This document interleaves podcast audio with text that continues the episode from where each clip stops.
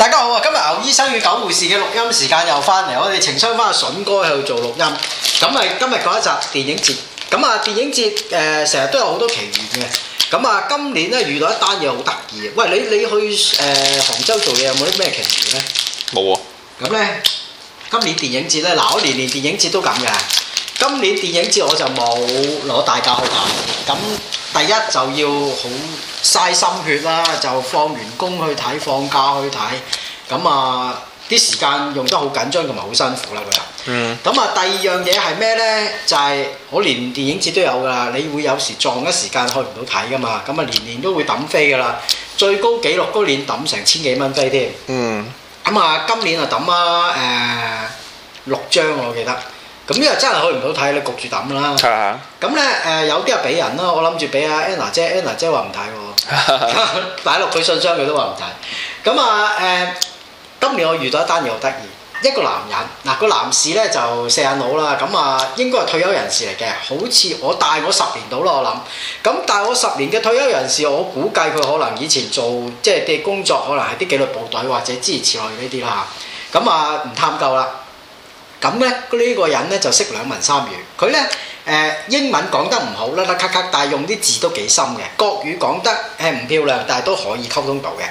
咁咧，我有一日就喺呢、個誒、文化中心大劇院嗰個排隊，咁排隊入場咧上一樓上喎。咁咧嗰個男人咧就不斷咧就佢因為聽日咧就着紅咗一張誒、飛兩點半嘅就睇唔到，咁嗰張飛咧連埋手續費係八十五蚊嘅啫，佢就不斷咧喺條龍度咧由頭行到落尾就兜售嗰張飛，但係啲見到人佢係行埋人度嘅嚇，兜售嗰張飛，嚇佢見到鬼佬講英文啦咁。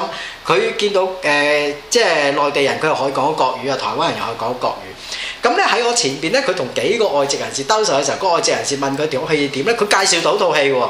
但係我又想諗一樣嘢，即係我頭先問過筍哥，你會唔會為一八十五蚊？即係放低個尊嚴，周圍去問人，喂，你買唔買張飛？你買唔買張飛？即係等於我有一日買多杯檸茶，喂，你飲唔飲啊？喂，我買多都多咗包檸茶跌落嚟，喂，我賣俾你啊，諸如此類咁。其實好撚滯銷啊呢啲嘢，因為你去開電影節你都知啊，啲人通常會買撚晒飛嘅，即係啲發燒友好少話。特登多撚咗張飛出嚟，特登多撚咗張飛出嚟，一係你係叫 friend 睇嘅啫，一係你嗰日咧就唔記得買飛，即係好少好少會去得睇呢啲電影節嘅人會買你張飛嘅，真嘅呢樣嘢嗯，即係唔會話啊誒咁呢個係我哋個 culture 都唔中意咁啦，因為你講真，第一，你會擔心張飛會唔會有機會係假飛；啊第二，你又唔知佢張飛係邊度得翻嚟嘅，啊，即係點解會突然間有張飛嘅？佢會通唔常會撞期嘅呢啲都佢會唔會打人荷包攞到人張飛拎去賣咗佢呢？咁樣啊咁即係張飛個來源唔唔明確。係啊第三就係誒呢個人佢誒、呃、會唔會有機會？其實賣嚟你都覺得係炒黃牛啦。其實係啊如果佢話標明係都係八十五啊蚊八，十五蚊嘅佢係啦八十五咁你就要開始啦。你呢，其實呢，佢買咗張飛，你仲要猜算佢嘅動機。啊咁反正咁鳩麻煩就，如果排隊有得買或者我想冇買到嘅，我就唔會同佢買咯啊係。因為我可以從正途買到呢張飛係嘛。係咁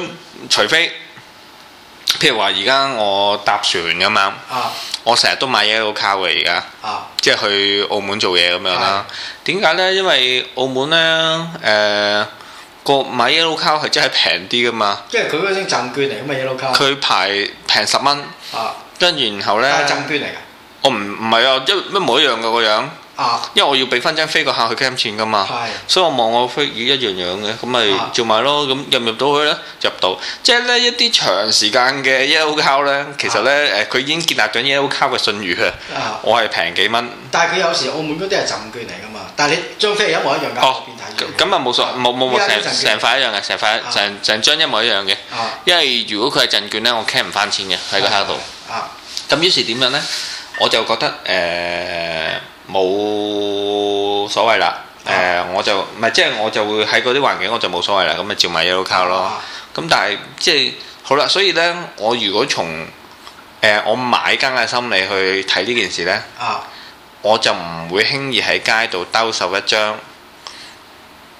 我 over 即係過咗期誒，唔係 sorry，我唔會容易誒、啊去兜售一張呢。誒、我 overbook 咗嘅飛啦，啊因為我都會知道人哋會用呢種角度去睇我啊嘛。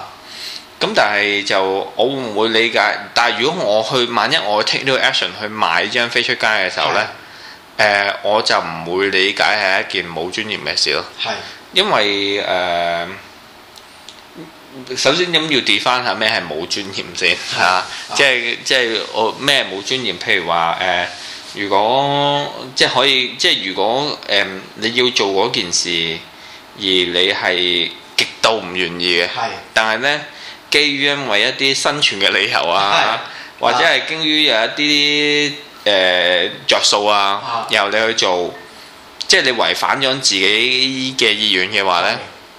嗰件事就係冇尊嚴啦。即係我舉個例，譬如話有個富婆，佢呢誒、呃想叫你食屎咁樣啊，佢俾一百萬你。係如果你本身係唔中意食屎嘅，然後你啊去一般人都認為食屎係有問題，然後你去食屎呢件事就肯定係冇尊嚴嘅。係但係如果調翻轉，阿富婆呢，誒、叫你食飯，係而你本身上呢，誒、你係中意食飯嘅，然後富婆話你食完飯俾一百萬你，其實錦上添花，根本就冇尊嚴問題喺裏邊係。係係嘛？即係你，所以所以我哋成日討論專誒、呃做嘢有冇尊嚴，其實係講緊嗰件事有冇事與願違。係如果譬如話呢位先生喺街度兜售呢張飛，其實係只不過係佢佢可能本身係一個 sales 嚟嘅，唔係，同埋賣我覺得幾慘嘅，因為你為咗八十五蚊，你要即係即係損失咁多嘢，或者盤算咁多嘢，即係喺一個人嘅人生裏邊，即係嗱，俾我我真係做唔到，即係即係真係我覺得幾瘀嘅一件事嚟，因為你為一八十蚊唔係大嘅數目，真係好即係講真啦，而家講即係雖然我我自己都係一啲好窮困嘅人士啊，即係即係今日可能即係加嘥氣啊！繼續講，即係即係飯都成問題啦嚇！即係你啊咪八十五蚊屌你老味，有時真係打撚咗個黑黐冇撚咗啦，俾貼士都唔止呢個價錢，大嗯佬真係好撚肉酸，即係我唔會咁做，真係做唔出啊係！即即係係你有諗下嗰個叔叔，我諗佢八十五蚊對佢嚟講其實好重要，佢先會咁做。即係如果唔係，佢唔會咁鬼肉酸啊啦。即係有啲嘢你會發覺肉酸噶嘛，會做我。又唔係咁睇喎。如果佢係一個嗱，我哋啊再俾多兩三個假設佢啦，因為有假設先討論到啊。係譬如話佢係一個退休人士。啊誒，佢、係覺得呢套係一套好嘅電影。啊如果佢從呢覺得誒，嗯、反正自己睇唔到。啊！啊，不過其實我覺得有啲奇怪嘅。其因為實電點影解節好得意嘅，啲飛俾人噶嘛，屌！係咯點解佢唔佢唔佢就係睇八十五蚊緊張，因為我年年都俾人嘅啲飛。嗱誒，我點解識小南就係我有一年俾飛佢咯，因為哦電影節啲人好得意嘅，你有時去你你有冇參加過電影節㗎咁多年？你冇啊？睇過一次都唔得。電影節咧，如果啲人買多咗飛咧，你攝有時咧見到啲壁報板攝喺度啦，人哋哦我會㗎係啊，屌！誒，我喺元芳見過幾次。啊即係啱啱先咧，佢有塊壁報板，就個壁報板嗰度咧，佢咪誒有個嗰啲誒亞加力膠板咁夾住兩張誒嗰啲下場又咩戲有啲簡介嘅嗰本書仔，嗰嗰嗰嗰嗰張嘢啊，啲人就咁攝喺度嘅，譬如嗱。第第一場兩點半，咁咪攝喺兩點半嗰度咯；七點半，咁咪攝喺七點半嗰度咯。我喺元芳見過五六次㗎啦。不過嗱，如果係咁樣講呢啊，我又覺得呢位先生又值得欣賞喎。啊嗱，如果佢係一個緊火嘅人，啊但係佢都起碼係一個緊火而有文化嘅人啦，係咪啊啊？文化人通常係緊火 㗎啦，證明屌你佢啊證明佢係一個真文化人啊。搞文化人好難有緊火嘅，你睇梁文道幾有錢就知啦。啊！梁文道真係好有啊錢咁所以呢，誒、你個你咁佢作為一個真正嘅、啊真正嘅東西，咁啊然後咁啊用正當嘅 方法，唔係，但係好撚慘咯，即係你為八十五蚊咁樣啊樣。你可以用同情嘅角度去睇，但因為係你一餐飯都唔夠食啊，而家八十五蚊。屌唔係嘅，睇你你啦！嗰日我去超級三文治，冇人叫你超級三文治哇！啊屌你八嘛。十五蚊真係唔夠食，屌你老味！原來一個餐唔係八十唔五蚊係，嘅。即係我我覺得我 idea 係你都可以用一個正當嘅方法啊。啊將你買多咗嘅嘢，然後賣翻出去。係如果 lucky 有人買嘅，其實喺度撈喊啦。我覺得佢做得好啊。肉酸咯屌！你你哇嗯我我自己用唔到呢種方法啫，係咯，我我就係咁睇你用唔係。到啊？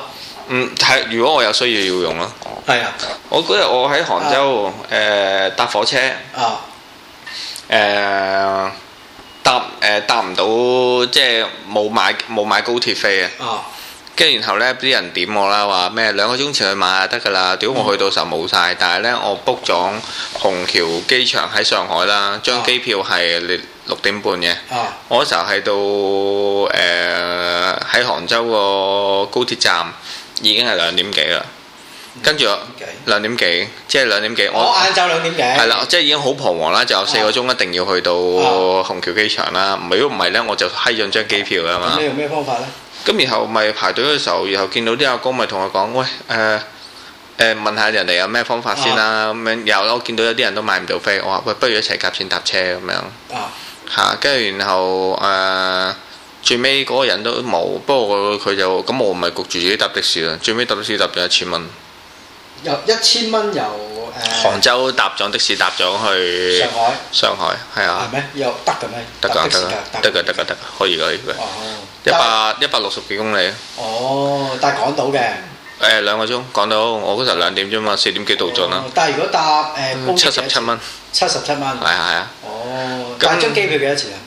張機票如果買過兩千八百蚊到啦。哦，呢個咁撲街點？你話兩個鐘頭之前有買嘅。誒好多老友啊，即係唔講啦，但係但係我我誒即係到如果有需要嘅，咪問下身邊嘅人幫唔幫助到你咯。有時我覺得係咁啦，即係你唔會係唔係有時唔係有啲情況係你有錢係解決得到嘅，仲要啊有時你仲要睇下有我冇夾件事都係你一個人自己出錢搭晒啦，單嘢都。唔係，咁最尾我解決唔到嘛。啊咁嗰條係我最後嘅最後方案嚟啦，哦咪已因為經如果你叫人上車仲撚麻煩啲，如果條友啊同你講一句，喂，我要喺邊度兜一兜嘅，你咪屙撚。誒咁唔係，咁我有四兩個鐘頭不返啊嘛，其實，哦嗯咁我唔係太擔心嘅。唔係我我其實誒、近排同一個有錢嘅朋友傾開偈，啊咁佢成日咧都話：喂喺香港做嘢啲人咁撚老土，好麻煩啊成。咁啊佢加拿大仔嚟嘅咁樣啊，跟住然後咧誒、我話唔唔係咁樣嘅，因為其實你唔了解香港人生長嘅背景啫。啊咁同埋係誒，呃咁、佢就好中意發脾氣嘅，好容易啊發脾氣嘅。我話點解你知唔知點解你成日發脾氣？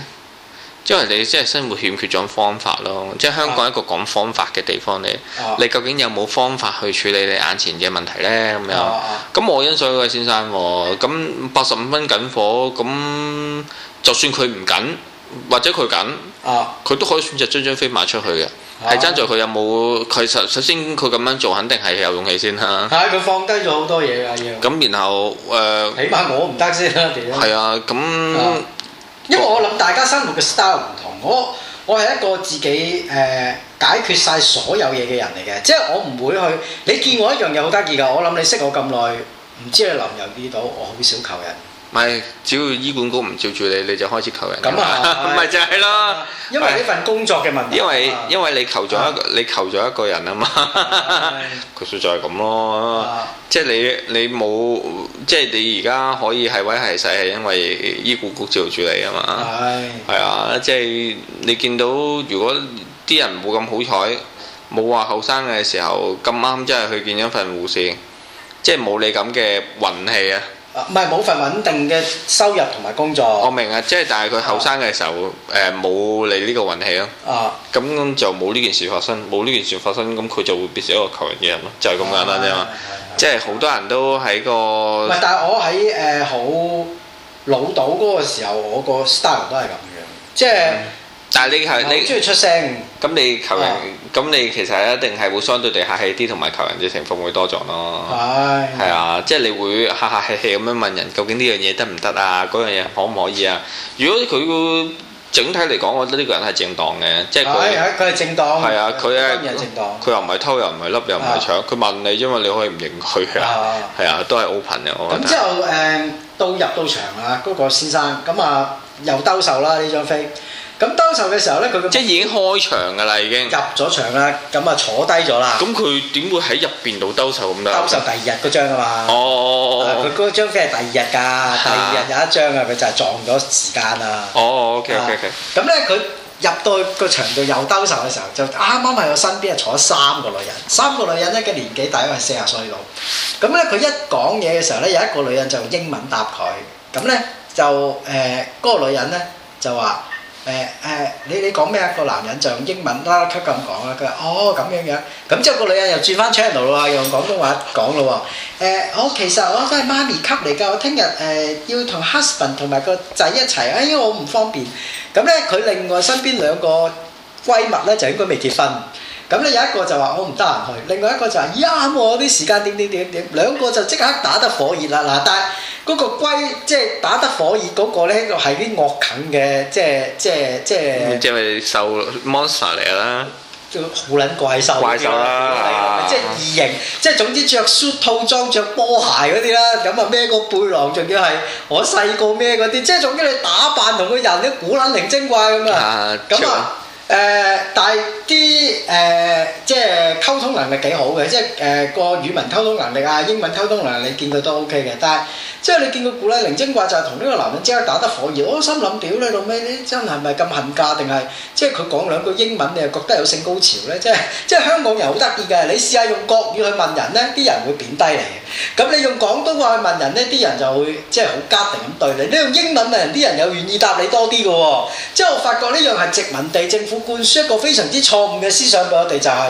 即係誒覺得香港人講英文係會高級啲。呢樣係阿寶寶龍講俾我聽，我話啊點解佢會咁講？即係個女人點會咁做？佢話：，誒、屌你都唔知幾撚多人覺得人哋講英文係高級啲㗎啦。咁哦係咩？咁撚黐線嘅人。嗯啊，咁係咁嘅喎，真係。對即係唔係講英文高級啲咁簡單？如果講到流利同純正嘅英文嘅時候，你肯定會評估佢嘅收入會高過你先啦，係咪？咁又唔係。啊，有個你有個朋友，你有兩啊有個朋友，有兩個朋友嚇、啊即係咧一個咧就係識講普通話，啊一個咧就識講英文同埋日文。嗯啊！咁我揀識講普通話好過，啊因為而家內地政內地揾錢肯定好過識講日文同英文嗰兩個。即係但係啊無無奈佢就係大家都要喺香港裏邊工作。啊。你覺得兩個人邊個容易啲揾工啊？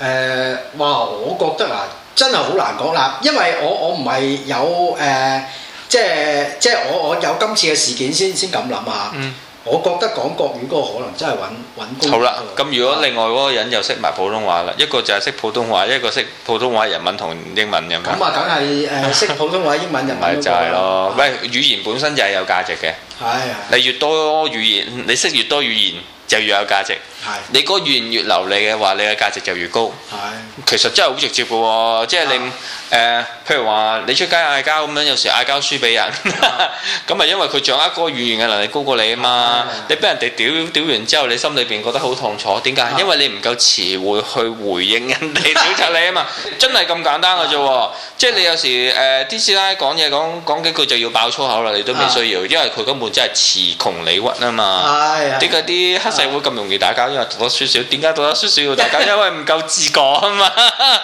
即係哇嗱，講真，如果大家唔使打交嘅，我就係講嘢講贏咗你嘅，條氣已經攰咗啦啊。我做咩就係咩打交啫呢？個係啊語言開發嘅誒、非常之重要嘅一環。喺人類嘅誒、進化裏邊，語言點解會出現就係因為避免戰爭啊嘛咪就係咯。啊！所以其實誒、呃你你問我誒點解啲人會覺得識講英文嘅人高級啲啊？啊，咁因為人嘅價值係好容易建基於佢，唔係即係我哋而家個城市啊，啊！一個人嘅價值係建於佢有幾錢嘛。但係我見咁一個人南亞裔嗰啲人都識講英文、南亞裔語同埋廣東話啊，因為所以呢，就係、要整體要有有包裝啦。啊你膚色本身就係一個包裝 嚟啦。喂，所以你大家咁樣啊大家高呼咪前啊，喂，即係現實嘅嘢真係唔好否認佢啦。即係啊呢，首先呢，就係、呃有一個黑人同埋一個白人，大家都識講兩文三語嘅。係你喺間公司，咁啊咁你會哇 OK 一個黑人、白人同黃種人三個，你會請邊個啊？啊一模一樣噶啦。啊！啊，咁啊真係要考慮下，睇下嗰三個人個外表啦，第一個唔係三個樣都係一樣啦個智力啦，真係好好好好。唔係，所以唔啊係即係如果就咁講，誒冇其他，即係大家啲 call 你一樣啊，大家都係牛津劍橋同埋啊誒史丹福大學咁樣如果喺香讀港啊，讀嘅科都一樣啊，三個都係攞 A 噶啦。咁如果喺香就港請個黃種人，係啦，你一定會揀一個誒同你靠近啲係嘅，係係因為你怕白色嗰個你駕馭唔到嘛。文化上面係啊，唔係係啊，黑色嗰個咧。個文化溝通有問題。係啊，你就係即係黑色嗰個咧，你會覺得佢遠離你個文化仲要遠啲添係啊。白色嗰個你都叫俾英國人統治過啊嘛啊，但係黃色嗰個同自己最近你溝通到啊嘛係。但係你有第二個盤算，我有啲老闆，白黃色嗰個會唔會同我差唔多叻咧？如果要揾食，啊我係咪應該請白色嗰個叻啲嘅咧？啊跟住第三個老闆就係諗黑色嗰個會唔會平啲咧？ 嗱，你話你話啲老闆唔係咁諗，我切乜都得啊嚇。啊係係係所以誒、根本就係誒膚色啊。啊識咩語言，啊呢啲全部都係根本就係、係一個揾錢嘅指標嚟㗎啦係，所以你老婆一講就講啱咗啦。識英文嗰啲人，梗係會覺得你高級啲㗎啦，係係咪啊就係咁簡單咯。同埋你唔好講，而家好多摩羅差同埋阿星，其實啲英文都搞唔掂。誒講到差唔多咪唔得咯，係啊，即係你唔好諗住見到佢似外國人就識講英文係絕對唔係嘅。啊係啊，我覺得係誒冇辦法咧，即係咧唔好再去排斥呢啲嘢，係應該係認清楚個事實係咁樣。係最好咧就係點講咧？我尋日同我 friend 喺度吹水，佢話即係其實做人好似打天狗咁樣，啊你一早知道自己輸俾人哋幾多棟，望下自己個袋幾錢先。 即係屌你尾棟棟你都輸晒嘅時候，咁咪唔好係同呢台玩玩第二台咯。係你棟到即係你呢棟有呢度誒，你可能係誒十三啊張，你可以贏個頭，輸中間贏個尾嘅話，你都玩啦。啊你要三注你輸兩注，即係最尾你都係輸晒嘅，就唔好玩咯。啊點解你一定要賭呢張台啊咧？咁撚張賭咁撚多張賭台，你今日唔做贏都想你聽日可以打劫噶嘛？唔家富貴啊啊嚇，葉繼歡都叫高誒、光輝過啊，係咪？啱即係我覺得誒、就係咁咯。咁好，我哋呢集錄到呢度，好，拜拜